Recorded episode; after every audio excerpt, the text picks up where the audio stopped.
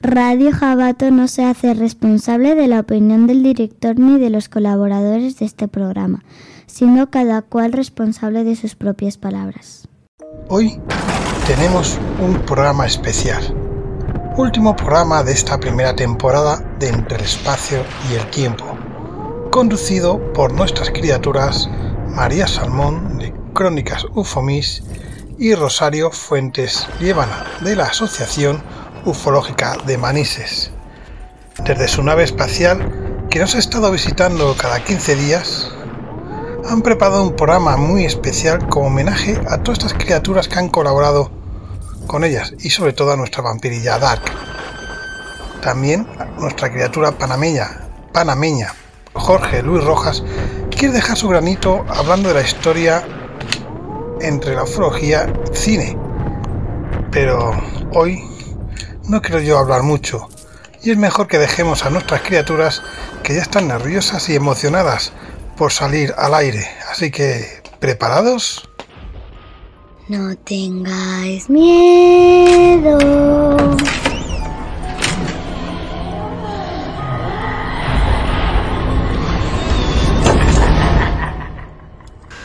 Soy RJ y ya está Dark a resguardo con las criaturas aquí arriba en sombras.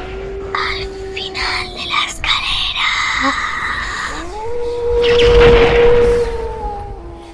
Ya estamos aquí.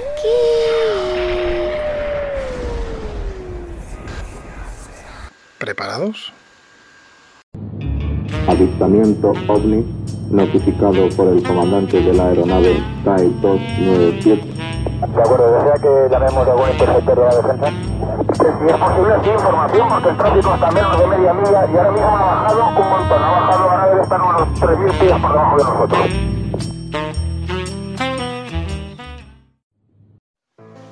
Muy buenas noches, queridos rayoyentes. Mi nombre es María y bueno, eh, estamos entre el espacio-tiempo junto también a nuestra querida amiga Rosario Fuentes Liébana dentro del programa de sombras al final de la escalera.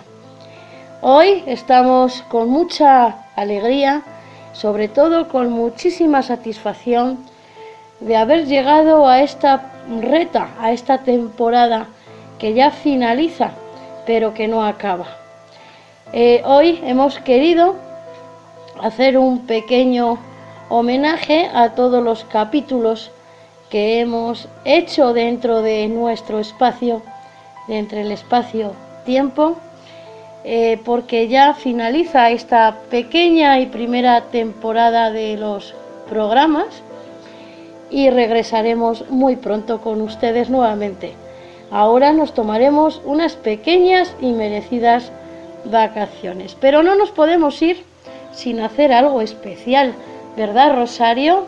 ¿Qué les podemos ofrecer a nuestros radioyentes? ¿Qué se te ocurre a ti?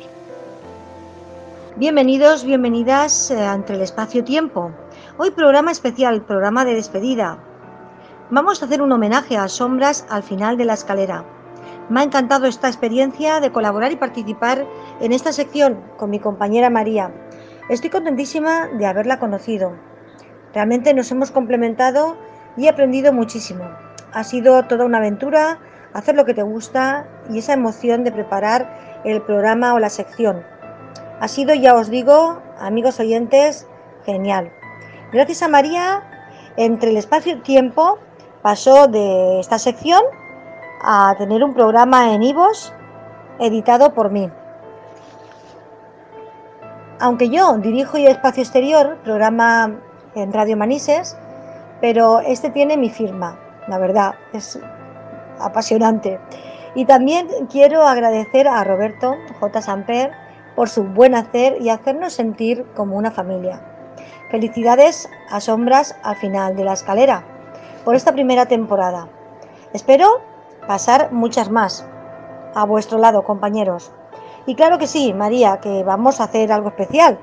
¿Qué tal eh, si le ofrecemos a nuestros eh, radioyentes pequeños fragmentos de entre el espacio-tiempo? Muy buenas noches, compañera. Como ya he dicho, encantada de compartir este espacio contigo. Vamos a escuchar el programa que hemos preparado.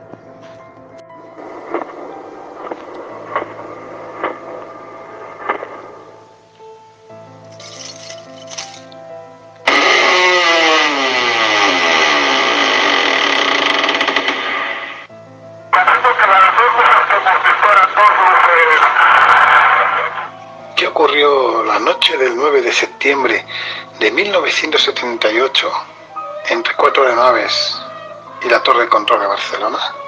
¿Por qué hay tantos avistamientos ufológicos en Levante y Cataluña? ¿Por qué no se desclasifican estos temas? Estos audios y muchos más nos van a comentar nuestras compañeras Rosario Fuentes de la Asociación Ufológica de Manises y María Salmón de Crónicas Ufomis. Os esperamos este sábado a las 10, aquí arriba, en las sombras. Pero antes de que mi compañera Rosario entre en acción, quiero decirles que también a lo largo de este programa de esta temporada han aflorado las emociones y los sentimientos. Hemos compartido muchas historias aquí, tan emocionantes como esta. Escuchen atentamente. de vista. Estamos con, con Rosario Fuentes de la Asociación Ufológica de Manises. Presenta un bloque en el programa de- junto a María, ¿vale? junto a María. Primera pregunta. ¿Has visto algún ovni? Sí, sí que lo he visto. ¿Qué es un ovni? Eh, bueno, la palabra dice que objeto volante no identificado. Oh. ¿Por qué crearon la asociación? Trabajar, me, pues estaba malita, tengo mi corazón mal. Y como siempre he estado trabajando, pues tenía ganas de hacer algo. Y me gustaba mucho el misterio, como a ti y a tu papá. Y como vi pues el ovni, aquí en Manises pasó un caso muy importante de un ovni que hizo aterrizar un avión de pasajeros. Entonces pensé en hacer la asociación. Ah, pues muy interesante. Claro. Antes la siguiente pregunta. ¿Te describieron cómo era el ovni? Eh, De, de lo del avión. El avión, sí es que está, hace 40 años ya que ha pasado. Entonces es el caso más importante de España y casi del mundo, porque está muy bien documentado, ¿sabes? Y esto pasó sí. el 11 de noviembre del 1979. ¿Sabes? Que un avión que venía, eh, Venía de- con pasajeros. con 109 pasajeros, pues eh, empezó Un pues, eh, objetos volantes no identificados alrededor suyo y claro, llamó a las torres de control de Madrid y de Barcelona y no veían nada en el radar. Entonces, eh, viendo que ellos no veían nada y él estaba pues con miedo por si, claro, atacaban a los pasajeros porque mm, se ponían delante del avión, detrás, y entonces eh, decidieron aterrizar y como les pilló mejor Valencia, pues se vinieron aquí y aterrizaron en Manises. Oh, muy interesante. Entonces, entonces hay vida extraterrestre. Eh, yo sinceramente, Dan, creo que sí. Creo que sí, igual que estamos aquí viviendo en la Tierra, en este planeta, que hay muchísimos planetas, como ya sabes, y hay muchos animales en este planeta, pues eh, eh, es normal que en otros universos y en otros planetas haya vida. Pensar que no es así, pues eh, sería, creo que lo incorrecto, ¿sabes? ¿Y tú Eso se cómo puede descubrir aceptarías, siendo astronauta. cómo aceptarías tú, que eres una niña, eh, igual que ves un perrito, si ves un ser eh, más inteligente que tú o menos o de otra forma similar a la nuestra, ¿tú lo aceptarías? Mm, sí, Sin problemas, ¿verdad, cariño? sin problema. Vale, entonces los problemas los hacemos los adultos. Pues un poquito, la verdad. Es que en el tema ONI tú y yo estamos creyendo, pero es que mm, aún no han dicho que, que sí que existan. Ya. A ver, ¿cómo es un ovni? No lo sé. Yo te puedo describir el que yo vi. porque yo lo vi de cerca, entonces puedo escribirte que yo vi, yo vi una nave. Pero claro, hay muchas, muchos ovnis de muchos, eh, se ve que de muchos sitios diferentes y eh, también depende si hay para, como si fueran portaaviones, pues como es una nave nodriza que tiene más ovnis. O a lo mejor mandan una onda, como una bolita, que puede entrar hasta tu habitación para eh, vigilar, a ver, o para coger información. with never before seen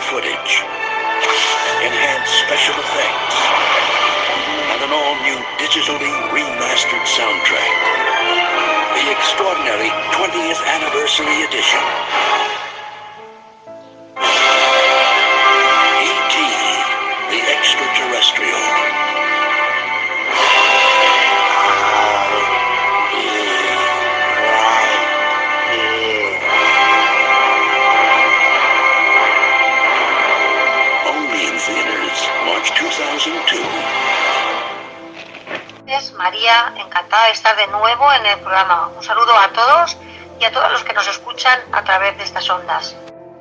Como toda la fantasía tiene algo de realidad y la realidad supera la ficción. Esta gran película nació por una realidad que, como he dicho, quizás supere esa ficción. Ponerse cómodos que empezamos.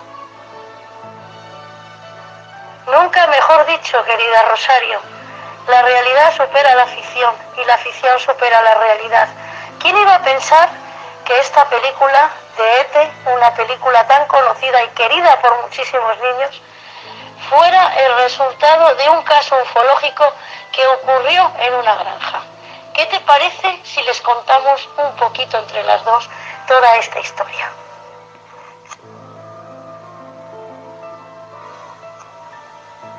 Los amantes de lo sobrenatural seguro que conocen la historia de los sucesos de Kelly Hotpesville, un clásico de la ufología, lo que muy pocos saben, tal y como recuerdan los responsables de otros mundos. En la presentación del programa es que esa historia sobre unos granjeros de Kentucky que según cuentan fueron asediados por unas criaturas flotantes, de ojos saltones, grandes orejas puntiagudas y largos brazos. Fue el origen de Ete, el extraterrestre, un clásico de la cinematografía de un genio como Steven Spielberg. Además, el cineasta descubrió esta fascinante leyenda rural durante el rodaje de Encuentros en la tercera fase, de la mano del experto en ufología J. Allen Kinnett, y recurrió a ella cuando Columbia Pictures le anunció a finales de los 70 que quería continuar con la exitosa cinta de ciencia ficción. Spielberg no tenía verdadero interés en seguir con la saga, pero tampoco quería que hicieran una segunda parte sin él, como ocurrió también en la película de Tiburón.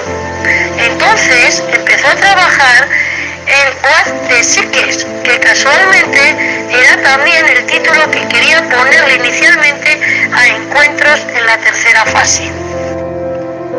En un caso ufológico que tuvo lugar con este matrimonio granjero. Para mí ha sido un gusto muy grande eh, traer este tema porque sin duda fue una de mis películas favoritas cuando yo era una niña. Y hoy también, en el recuerdo de muchos de nosotros, recordamos aquella película, pero también nuestros hijos pueden disfrutar viéndola. Y lo más interesante de todo esto, como bien decía el señor Parperiza, deja algo muy, muy profundo dentro de cada uno de nosotros. Pensemos en todas esas personas que han tenido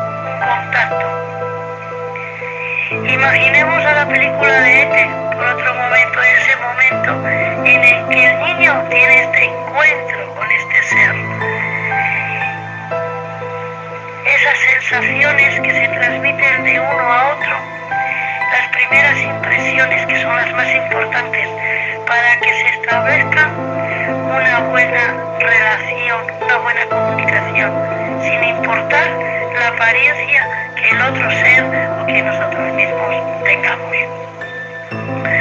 ¿Qué quiero decir con esto? Que el ser humano es capaz de convivir y respetar a otras civilizaciones, a otros seres, a otras entidades, siempre y cuando esté dispuesto a tener esa comunicación de una manera limpia y clara, como un niño. Así que con esta reflexión profunda me quedo. ¿Estamos realmente preparados para la llegada extraterrestre? Muy buenas noches. Ahí les dejo el interrogante. Regresaremos nuevamente en otro espacio entre el tiempo y el espacio. Ya saben, aquí, con sombras al final de la escalera y junto a Rosario Fuentes, Líbana, de la Asociación de la Ufología de Manises, y esta servidora, María Salmón. Ha sido un verdadero gusto y un placer. Que tengan una feliz noche. Entonces, María, encantada de estar de nuevo aquí en nuestra sección. Y vamos, vamos a continuar y vamos a hacer un viaje, un viaje a las bases subterráneas. Seguiremos así hablando sobre los ovnis, sobre seres intraterrenos. Para ello tenemos esta noche un estupendo invitado, gran investigador y divulgador, escritor y autor de muchísimos libros. Muy buenas noches, Sergio. Encantada de tenerte aquí entre el espacio y el tiempo.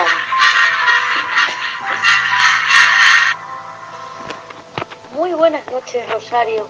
Bienvenido, Sergio Cobos Arcos, quien hoy tiene el placer y nosotras estamos encantadas de que nos acompañe en este viaje con un tema muy interesante sobre seres intraterrenos, autor y escritor de varios libros como por ejemplo El Consejo de las Estrellas, Humano, Historia General Extraterrestre, La Luz al final del túnel, Movimiento Inverso, Los Mayas, Kefren y los seres híbridos ancestrales. Estos son algunos de entre todos los libros que él lleva escritos si mal no recuerdo, más de 300. Esto es una auténtica bendición. Teniendo todo esto en cuenta y que los seres intraterrenos son aquellos que habitan bajo la tierra, entre las diferentes capas, y que según otros investigadores y contactados de diferentes grupos, incluso se dice que podría haber civilizaciones enteras de estos seres. Una de mis preguntas para Sergio, ¿qué nos puede decir acerca de estos seres? ¿Existen o son simplemente teorías? Y mi segunda pregunta, ¿ha tenido usted alguna experiencia con estos seres? ¿Me la podría redactar? Gracias y bienvenido. Un gusto tenerle con nosotros en este programa de sombras al final de la escalera, en el espacio entre el tiempo y el espacio. Buenas noches, eh, María y Rosario, y a todos los que nos escuchan y las que nos escuchan. Eh, mi nombre es Sergio Cobos Arco. Soy escritor e investigador acerca de ciudades intraterrenas en España y de bases subterráneas en todo el mundo. Eh, esto significa que aunque sea un ámbito de estudio muy restringido, en realidad, eh, desde mi punto de vista, claro, conlleva e incluye todos los fenómenos aledaños, extraterrestres, ufológicos e incluso paranormales que ocurren en este planeta y en todo el.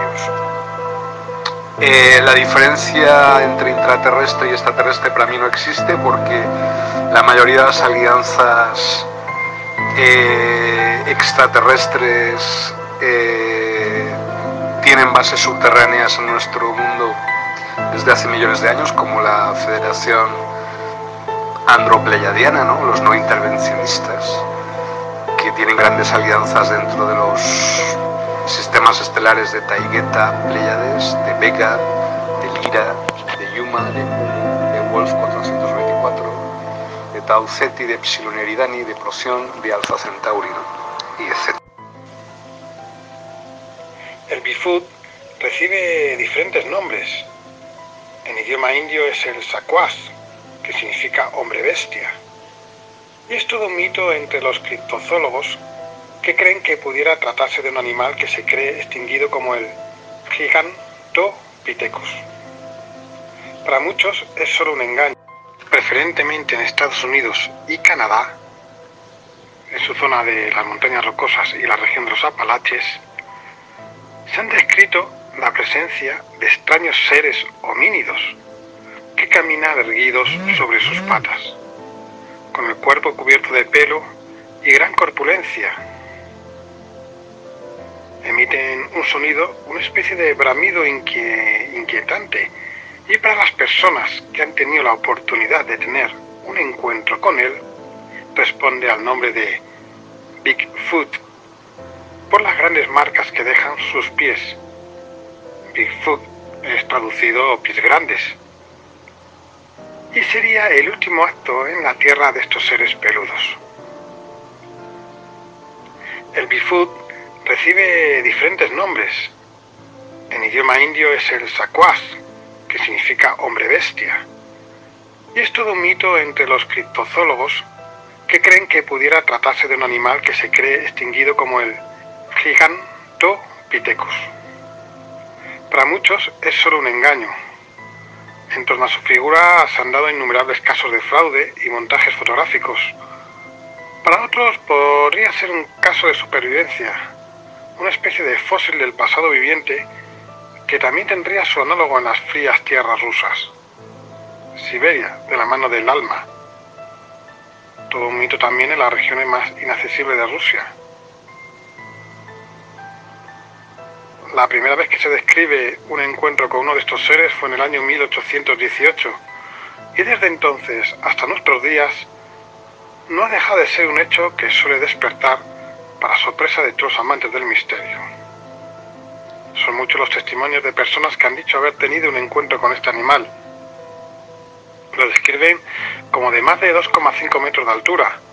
Camina erguido, dejando atrás viejas costumbres, homínidas, de mono. El pelaje puede variar del rojizo al negro, con tonos que pueden ser intermedios. Tiene unos ojos penetrantes y despiden un olor que es muy desagradable. En los bosques de la zona se suelen sentir sonidos inquietantes de los inquietantes. estar aquí con vosotros. Es alucinante ver a chicos tan jóvenes buscando respuestas, porque eso es el misterio, es el camino en la búsqueda de respuestas. Y veros a vosotros es una auténtica pasada. Pues bien, yo imagino que ya a estas alturas del programa todo el mundo sabe que cuando hablamos de criptozoología estamos hablando sobre posibles animales que aún no están catalogados. Pues bien, ¿qué me podéis decir del Bigfoot? ¿Es una leyenda reciente o quizás es mucho más antigua de lo que nos podamos imaginar? Ya los colonos norteamericanos recibieron información por parte de los nativos de este homínido que aparece de repente y que quizás es mucho más real de lo que nos podamos imaginar.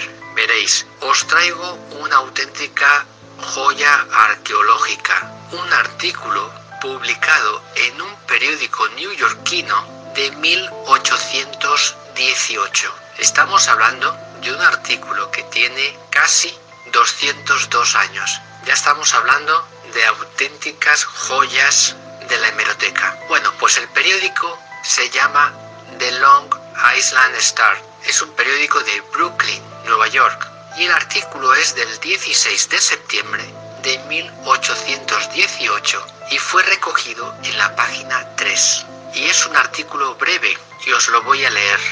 Salket Harbor, septiembre 8. El reporte dice que en la vecindad de Ellisburg se vio el pasado día 30 por un señor de incuestionable credibilidad un animal que recuerda al yojo.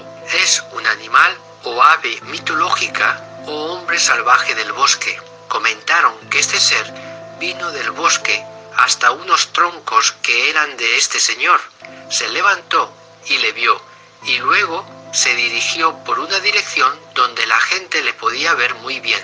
Él es descrito que cuando corría iba inclinado hacia adelante y tenía mucho pelo. El talón del pie era fino hasta los dedos. Cientos de personas lo han estado buscando por varios días, pero nada se ha vuelto a encontrar ni se ha visto. La manera frecuente y positiva en la que se cuenta esta historia nos induce a prestar la atención. Nosotros no deseamos acusar la veracidad de este avistamiento por este irreputable señor. Sin embargo, que es apropiado que tales naturalmente improbables, sino imposibles eventos, ya que esta historia se cuenta de boca de dos o tres testigos de total credibilidad. Bueno, ¿qué me podéis decir de este avistamiento? Es iluminar a un ser que atacaría a animales de diferentes especies en zonas ganaderas o rurales, rurales de todo el continente americano. Según la leyenda, el, chupacabras es una criatura de apariencia desagradable, del tamaño de un oso pequeño y el cuerpo cubierto de espinas. Intimándolos cuando era posible para que desmintieran o negasen todo lo que realmente habían visto. Estamos haciendo pequeñas pruebas. Eh, esta información la pueden encontrar en la página del quinto hombre, con el título de Mutilaciones de ganado, la otra campana, el famoso chupacabras. Este artículo está escrito por Carlos Alberto Machado y está súper interesante. Además, eh, en especial, muchas gracias por ceder un espacio para dar a conocer un poquito más sobre los secretos de, de la criminología como profesión. Verónica, ¿qué es una criminóloga? Para poder responder a la pregunta de qué es una criminóloga, tendríamos que empezar diciendo que la criminología es una profesión muy infravalorada. Digamos que su objeto de estudio real es muy desconocido entre la población general. Por ejemplo, series como CSI o Mentes Criminales le han hecho un muy flaco favor al centrar la criminología únicamente en lo que es la criminalística, que es lo que todos conocemos. Pero no, no son lo mismo. De hecho, ni tan siquiera todo es tan bonito como aparece en la ficción. La criminología es una disciplina que estudia el delito, sus causas, su prevención, las fórmulas de control social, la personalidad del delincuente, su tratamiento, Digamos que el análisis de todas estas cuestiones se convierte en algo tan apasionante como infinito, que nos acaba ayudando a conocer un poquito más sobre el por qué se producen ciertas conductas, los motivos por los cuales una persona, pues de apariencia completamente normal, es capaz de cometer delitos de cualquier tipo, ¿no? Desde simples faltas hasta verdaderas atrocidades de esas de las que continuamos hablando décadas después. Eh, sin haber paciente, el monitor, tanto apagado, que fue también lo curioso, eh, dio señal de vida, o sea, dio el típico bip ¿no? de que, todo el mundo ve en las películas, ¿no? del electro.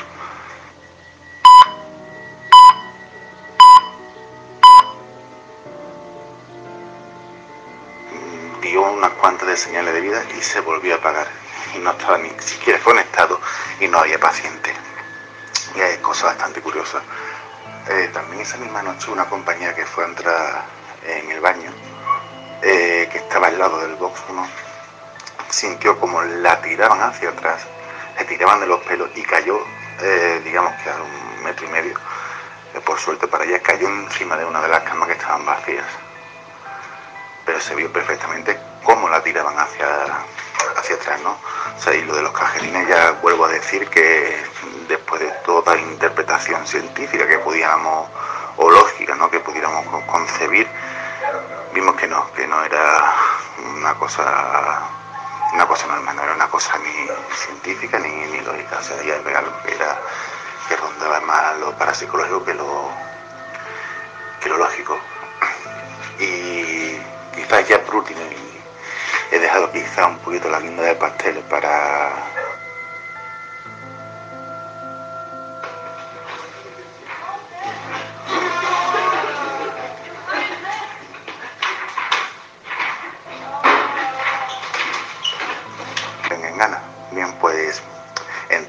habitación que realmente, mm, si te la describo, es la, típica niña.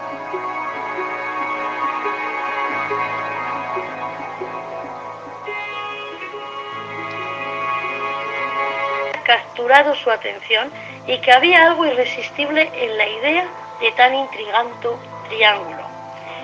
Triángulo porque se da la circunstancia de que la huésped como la protagonista se enamoran del mismo hombre.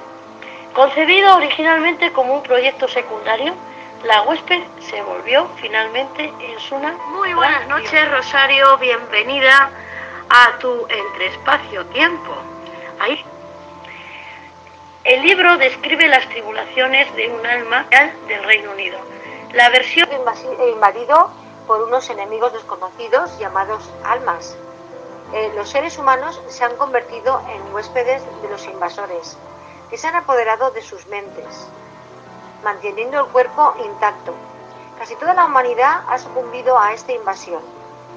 Cuando Melanin una de las pocos humanos salvajes que quedan, se ve capturada, está convencida de que ha llegado a su fin. Eh, es la viajera, el alma invasora, que le han asignado el cuerpo de Melanie. Ya está avisada de las dificultades que implica vivir dentro de un ser humano, por las emociones irrefrenables, el torrente de sensaciones, los recuerdos. Pero hay algo con lo que Vanderen no contaba. La antigua inquilina de su cuerpo se niega a cederle el control de su mente. Cuando unas fuerzas externas obligan a Vander y a Melanin a aliarse, ambas emprenden una cierta y peligrosa búsqueda de su hermano para poder cumplir su promesa. Y cumplen su promesa y encuentran el amor. Más adelante os iremos contando. Escogida y es implantado uno de estos seres pero esta chica es tan fuerte por dentro que consigue eh, establecer desde dentro del cuerpo una relación con este parásito y consigue convencerle para que tiene que ir a buscar a su familia, a la resistencia.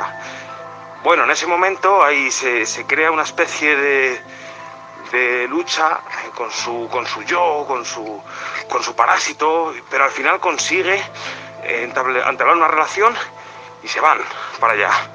Se van en busca de su familia. Cuando la encuentran, pues bueno, ya por resumir, se, se dan una especie de, eh, de, dudas, ¿no? Porque si era realmente ella, la, protagonista, o era realmente el parásito. Al final creen que sigue viviendo ella en el parásito.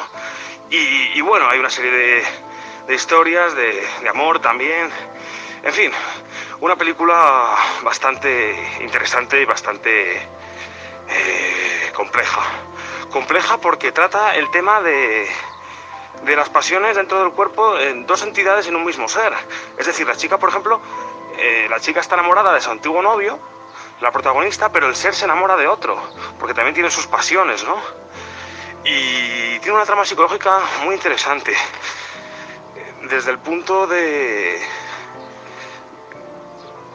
de hasta dónde puedes llegar por la lealtad. Al final, el parásito se quiere eliminar para salvar a, ella, la protagonista, pero al final consiguen, pues bueno, una solución bastante buena, que es poner el parásito en otra persona, y así se salvan las dos. En fin, es una película eh, con valores bastante humanos y desde el punto de vista ufológico, creo que es una posibilidad que no había sido tocada nunca en el cine, porque siempre nos han hablado en la Guerra de los Mundos, en la Tierra contra los Platillos Volantes, en todas estas películas, siempre nos han hablado de las naves que vienen a la Tierra, las destruyen, las bombardean, eh, los hombres luchan ahí como si esto fuera una guerra mundial bestial, no tiene parangón. En la historia con este tipo. El, el punto de vista, o si vais al mar, vais, aunque se nos metiera eh, con vosotros. Y nada más, ya sabéis, aquí en Planeta Conspirativo. Esta película a mí me ha llevado muchísimo a reflexionar para, para pensar que más que una invasión alienígena, el alma de alguna manera sería nuestro parásito, ya que de alguna manera está con nosotros desde que nacemos hasta que fallecemos. Y luego esta, de alguna manera, se vuelve a liberar y se vuelve a implantar en otra reencarnación. Por lo tanto, el huésped también se podría definir como nuestra alma. Esta es mi humilde opinión, ¿eh? Buenas, María. Pues te escuché ya todo. Eh, pues me parece genial tu, tu visión, la verdad. Porque inmaculado y siempre tendiendo a... Y ahora te cuento otra cosa. No, no quitarla. Y entonces le dicen que no, que la persona no se había despertado y entonces eh, ha ocupado ese alma dándole vida a ese cuerpo. Entonces eh, está, ese mensaje también está muy interesante, muy bonito. Bueno Álvaro, estoy encantada de haberte escuchado y haber compartido con, contigo y con María en Sombras al final de la escalera. Nos escuchamos en otra ocasión aquí, en tu programa Sombras al final de la escalera por Radio Jabato. Les habló su amigo y compañero Jorge Luis Rojas desde Ciudad de Panamá. Saludos.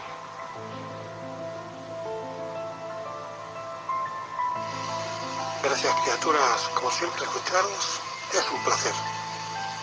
Pero es hora de encerrarnos de nuevo. Hasta la próxima semana, claro. La realización y la profunda capacidad reflexiva suponen una bocanada. Eh, lleva a cabo un trabajo sobre la imagen y el tiempo, sobre la comunicación y sobre todo alrededor del lenguaje. El cineasta entiende que el lenguaje es tanto la pregunta como la respuesta para un entendimiento tanto personal eh, como universal. La salida también, eh, la llegada, eh, para romper nuestra concepción de la realidad. Y es ahí donde reside la importancia de la película, en su capacidad para hacernos pensar y reconsiderar nuestra manera de percibir y narrar lo real. Villeneuve también tiene que, que el mundo eh, como el actual cambiante e inestable, se impone a la necesidad de reconsiderar nuestra percepción y mirada a la realidad. Y por tanto nuestra presencia en ella, y lo ha hecho como decíamos, con una película enmarcada en la ciencia ficción y que a su vez acaba siendo algo diferente, una obra tan compleja como sencilla, asentada en ocasiones en los detalles, en las emociones, en lo sensorial, al final vemos que Villeneuve nos ha conducido claramente hacia el lugar que él quería, con un cierto toque manipulador, que hace evidente, sin embargo, en todo momento una elección muy discutible. Para cuestionar la llegada, a su vez, es cuestionar todo aquello que plantea en su relato y en sus imágenes. Y es precisamente, creemos, uno de los fines últimos de Villanueve, lo mejor que estamos ante una película que habla de nuestro presente, sin hacerlo de manera evidente, que plantea más preguntas que respuestas. El trabajo de Villanueve en la puesta en la escena y la interpretación de Luis. Perfecto. O solo de su vida personal. Que hizo que cambiara su forma. Por desgracia, se quedarán en el camino. Tenemos que seguir adelante. Somos pequeños guerreros en esta gran y dura lucha. Así que un abrazo muy grande para todos y les esperamos muy pronto, aquí, entre el espacio y el tiempo.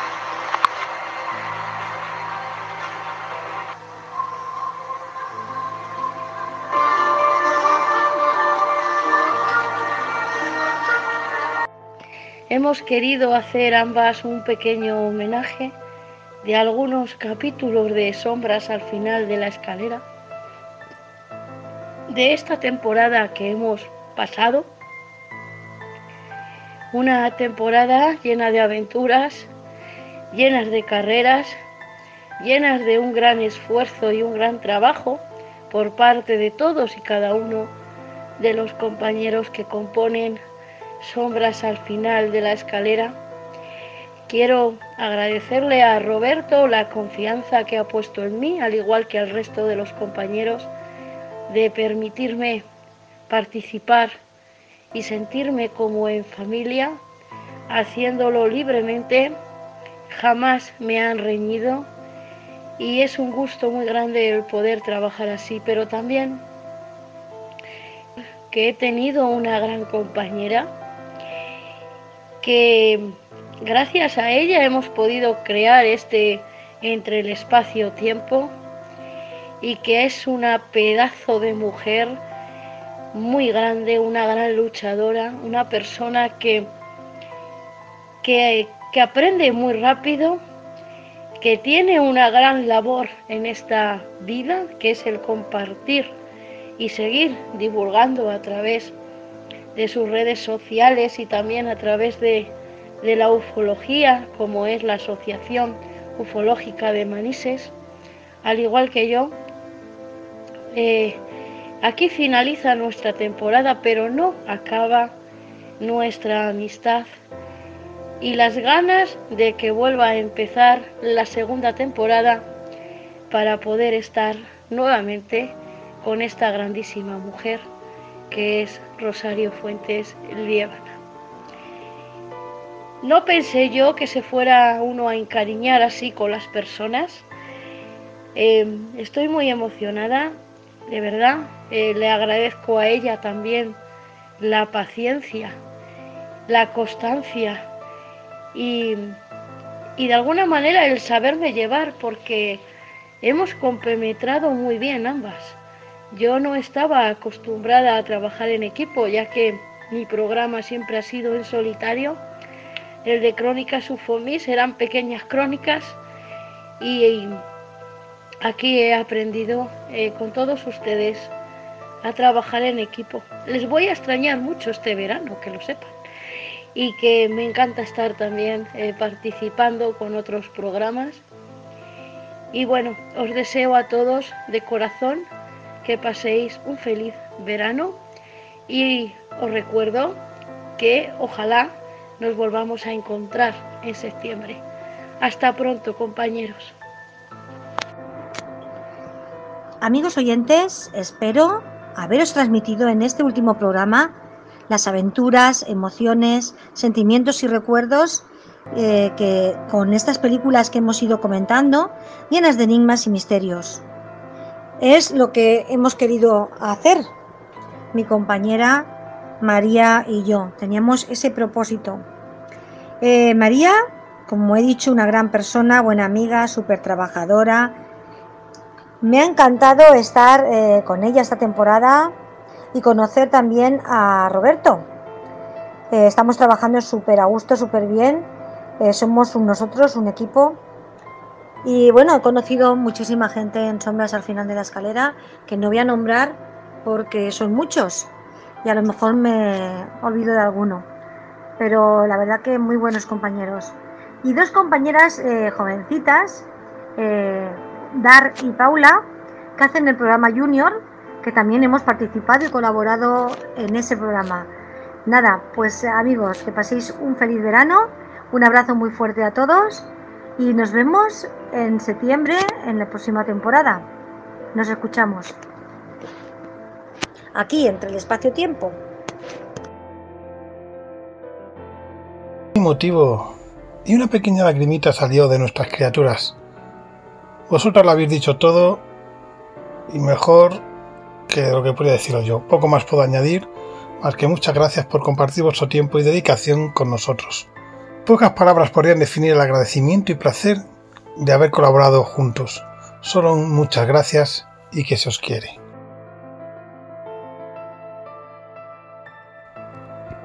Bueno, Jorge, ¿qué nos vas a contar sobre el cine? Muy buenas noches, estimado público de España. Aquí transmitiendo para Sombras al final de la escalera por Radio Jabato. Les comenta nuevamente este tu amigo y servidor Jorge Luis Rojas desde Ciudad de Panamá, República de Panamá. En esta ocasión le vamos a comentar sobre el tema los UFOs, es decir, los ovnis en el cine. Este es un tema bien interesante y sería largo polemizar sobre esta materia, ya que antes de entrar en el tema del cine, tenemos que tener presente que hubo escritores de ciencia ficción tales como el señor Herbert George Wells, famoso escritor de ciencia ficción británico. Tenemos el caso de Julio Verne, que en su momento llegaron a tocar temas referentes al espacio. Pero vámonos primero con el señor Herbert Wells, ya que él escribió una novela publicada en 1898 titulada La Guerra de los Mundos. Esta novela fue llevada a la radio por ese gran actor estadounidense Orson Welles y que causó mucho furor en Estados Unidos allá por el año de 1938. La Segunda Guerra Mundial estaba a punto de empezar y había mucho miedo hacia los nazis. Los nazis ya eran una amenaza en Europa.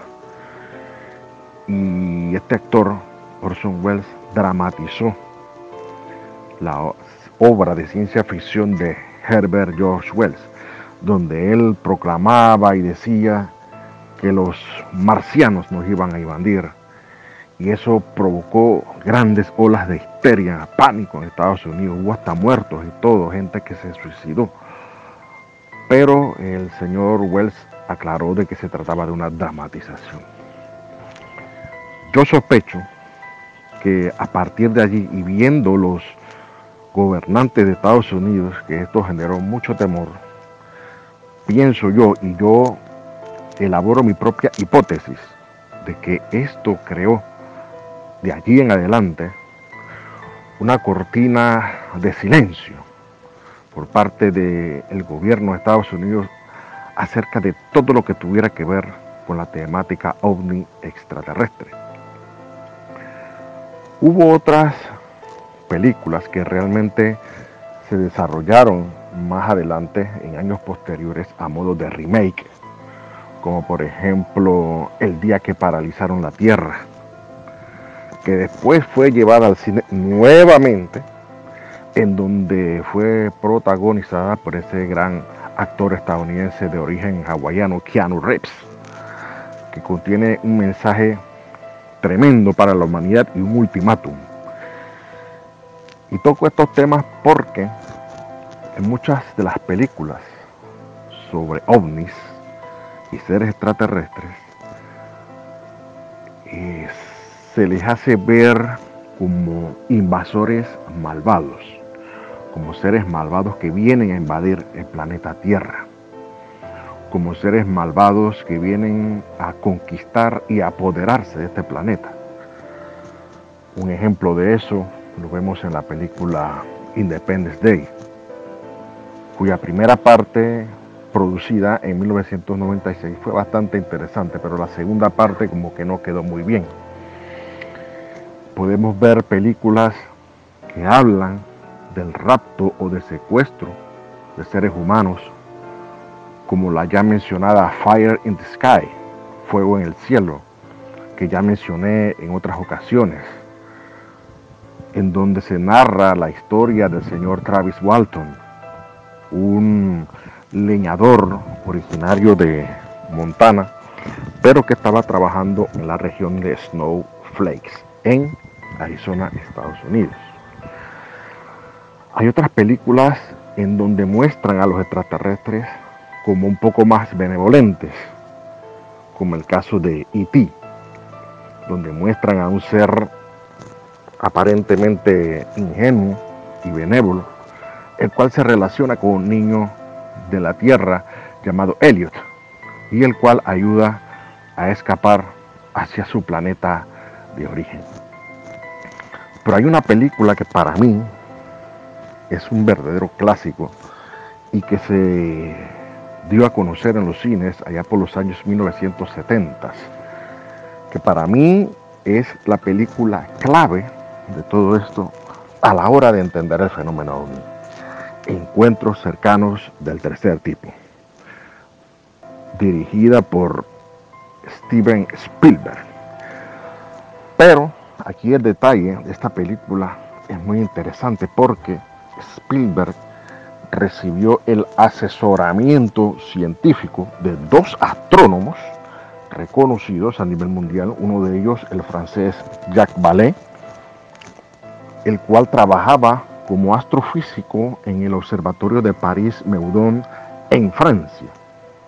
Y el otro es el reconocido astrónomo estadounidense llamado Joseph Allen Hynek, el cual escribió un libro llamado The UFO Experience, o sea, la experiencia ovni, ya que UFO son las siglas, son las siglas en inglés, perdón, de Unidentified Flying Object, o sea que en español sería objeto volador no identificado. En francés le llaman MOX, o sea, MOC, Mysterious Objects Celestes, que sería en Francia los misteriosos objetos celestes. Y así dependiendo del idioma, así mismo va cambiando las siglas. ¿Y por qué Vale y por qué Heineck son importantes? Ya que entre ambos crearon la clasificación del fenómeno ovni. Jacques Vallée creó una clasificación en base a la forma de los objetos y a la visión de los objetos, dependiendo de si los ves de día o los ves de noche. Es una clasificación no muy complicada, pero em, relativamente larga de explicar en estos momentos, basada en la forma de los objetos y la capacidad de visión del observador, ya sea que lo ves de noche, es decir, luces nocturnas, o discos diurnos.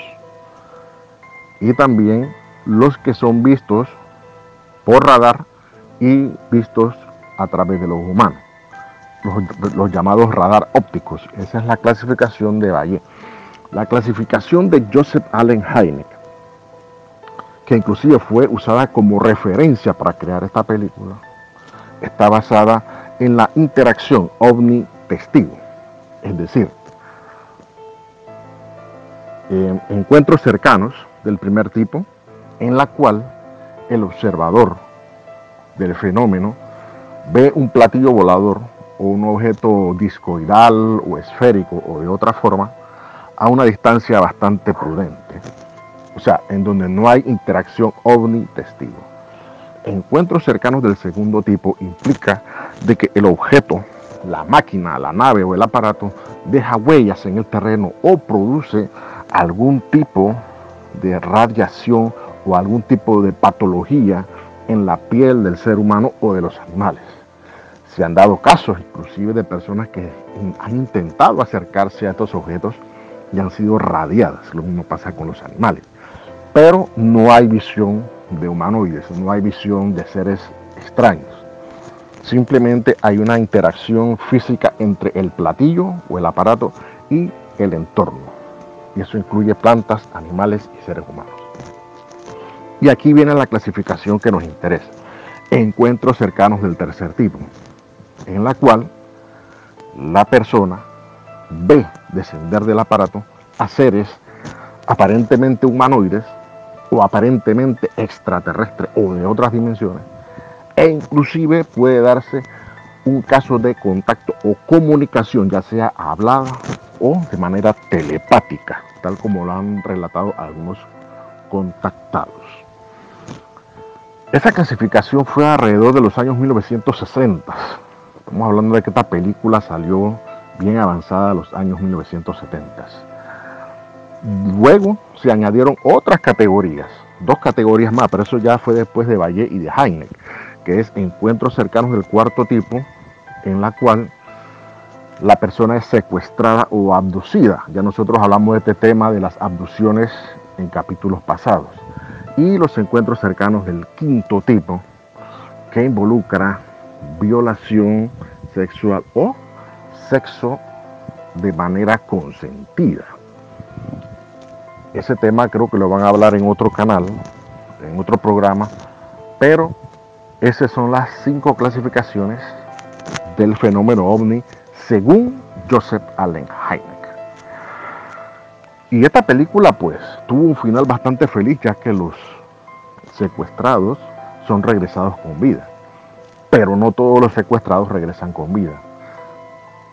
Tal como pudo observar el señor de allá de Montana. Me refiero al señor Travis Walton, que él en su relato, él dice que en el platillo donde lo secuestraron, los presuntos seres grises dice que él pudo ver restos humanos dentro de la nave. También se dan los encuentros de ganado.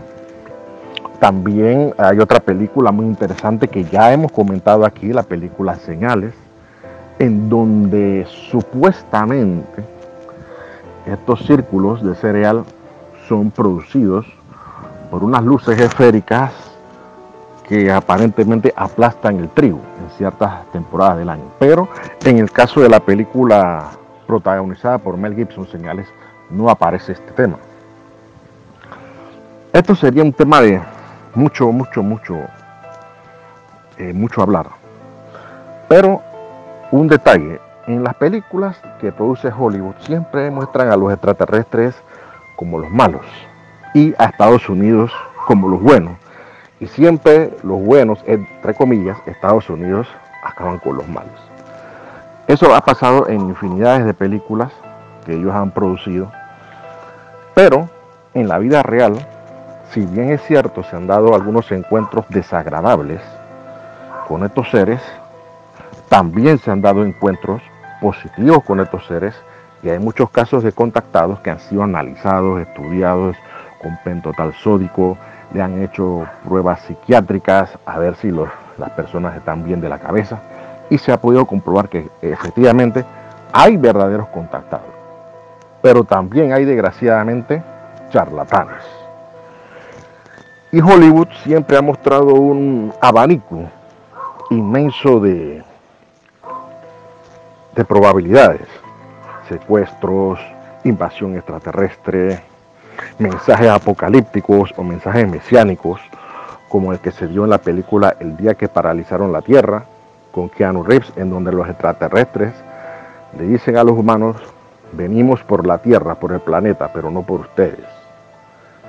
Y así, podemos seguir para largo, pero este es un tema que realmente toma mucho tiempo hablar y por cuestión de espacio y de tiempo vamos a dejarlo hasta aquí. Les habló y les saludó este tu amigo y servidor Jorge Luis Rojas desde Ciudad de Panamá, República de Panamá, y le pasamos el comando a nuestro amigo de Sombras al final de la escalera por Radio Jabato. Saludos.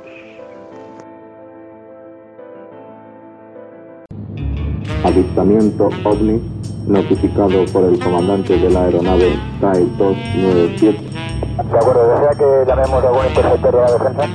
Si es posible, sí, información, porque el tráfico está menos de media milla y ahora mismo ha bajado un montón. Ha bajado, ahora debe estar unos 3.000 pies por debajo de nosotros.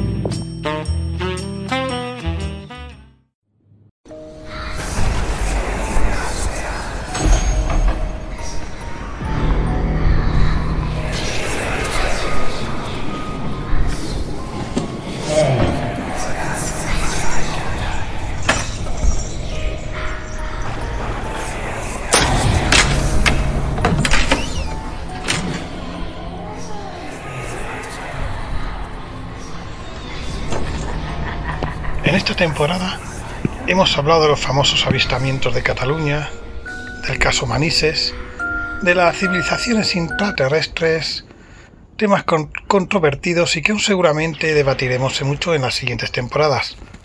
Hemos hablado de la historia que hay detrás de la película ET, que muchos seguramente desconocíais, y que nos hizo ver con distintos ojos esa famosa película de nuestra infancia.